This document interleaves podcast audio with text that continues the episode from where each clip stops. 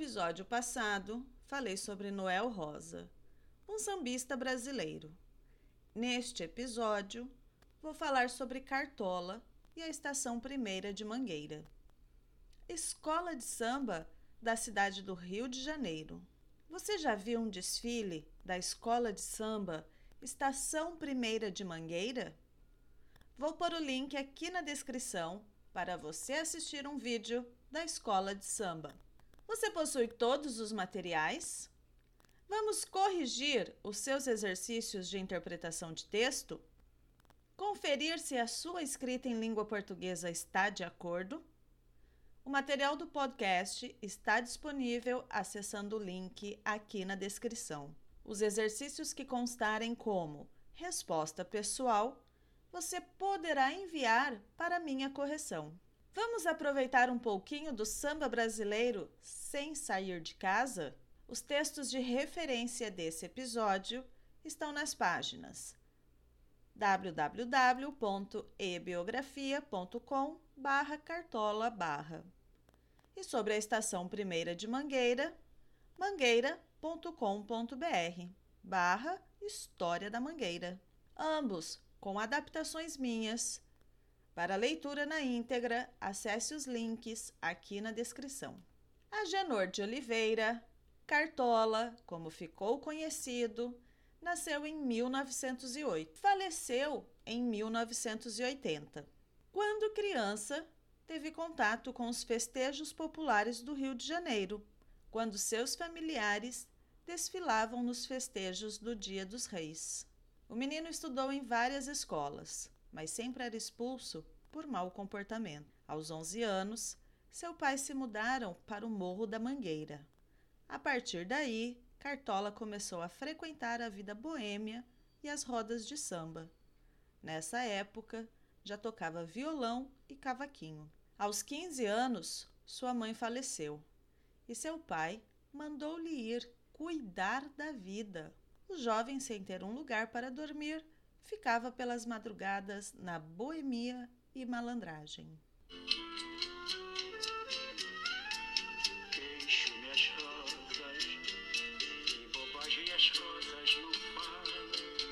Seu primeiro trabalho foi em uma tipografia e, por não ter se adaptado, não ficou muito tempo, pois lá não podia nem assoviar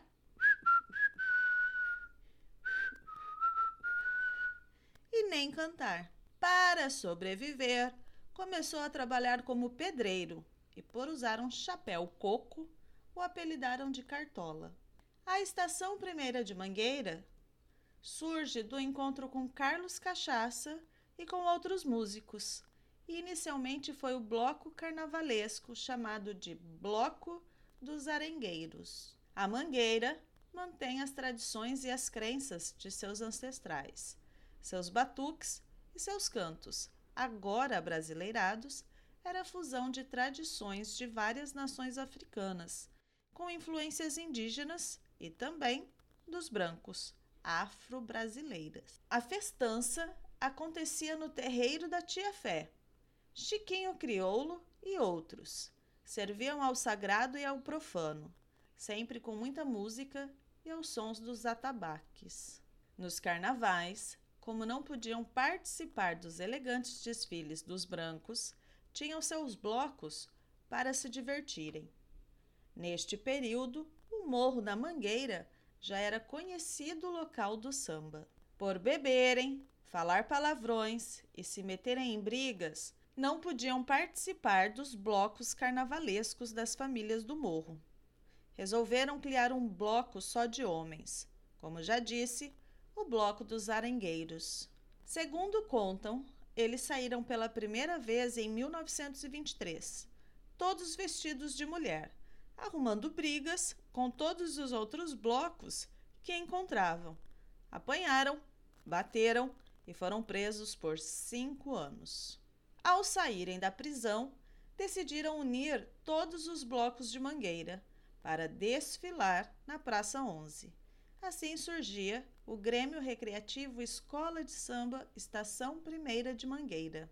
Por sugestão de Cartola, adotaram as cores verde e rosa, do Rancho do Arrepiado, de Laranjeiras, lembrança dos carnavais de sua infância. Recebeu o nome de Estação Primeira porque a primeira parada do trem, que saía da estação de Dom Pedro para o subúrbio, onde havia samba, era Mangueira. Naquele momento de fundação, eram em oito jovens. Jamais pensaram que, muitos anos depois, a escola que fundaram não seria apenas uma escola de samba. Não podiam imaginar que o morro em que moravam teria uma população de 45 mil habitantes, que as ações sociais desenvolvidas pela Estação Primeira de Mangueira atenderiam diariamente 10 mil moradores do morro, que uma mulher nascida ali receberia atendimento para seu filho nascer, crescer, estudar e se formar numa faculdade. Tudo gratuitamente graças às parcerias estabelecidas com os governos federal, estadual, municipal e empresas privadas. Ou que naquela comunidade o índice de crianças analfabetas seria de 0%, pois todas as crianças em idade escolar estariam nas salas de aula e que o índice de mortalidade infantil no seu morro atualmente seria zero. Porque a escola de samba que eles fundaram hoje é também uma escola de vida. Vamos para o glossário? Festejos é o mesmo que festas ou festividades. Dia dos Reis é comemorado no dia 6 de janeiro. De acordo com a tradição cristã, foi o dia em que os três reis magos levaram os presentes para Jesus. Cuidar da vida, como a própria expressão diz, cuidar da vida, da sua vida. Outra forma de uso é dizer a alguém ir cuidar da vida dela e deixar a sua vida de lado. Geralmente as vizinhas. Boemia. Ter uma vida boêmia, além de uma marca de cerveja. A boêmia é aquela vida noturna de festejos e bares. Malandragem. Há várias definições para a palavra, mas nesse contexto quer dizer que é com muita esperteza, astúcia para conseguir alguma coisa a seu favor. Terreiro, local onde se celebram os ritos dos cultos afro-brasileiros. Atabaques, nos cultos afro-brasileiros, tambor alto e afunilado, coberto na extremidade mais larga por uma pele. Bloco dos Arengueiros, bloco carnavalesco originado no Morro de Mangueira que serviu de embrião para o nascimento da escola de samba Estação Primeira de Mangueira. Eu sou a professora Juliana. Nós somos o podcast Falar Português Brasileiro. Publicamos o podcast toda segunda-feira e você pode escutar nos diversos aplicativos de reprodução de áudio. Também pode escutar na nossa página falarportuguesbrasileiro.com. Nos vemos na próxima semana. Tchau, tchau.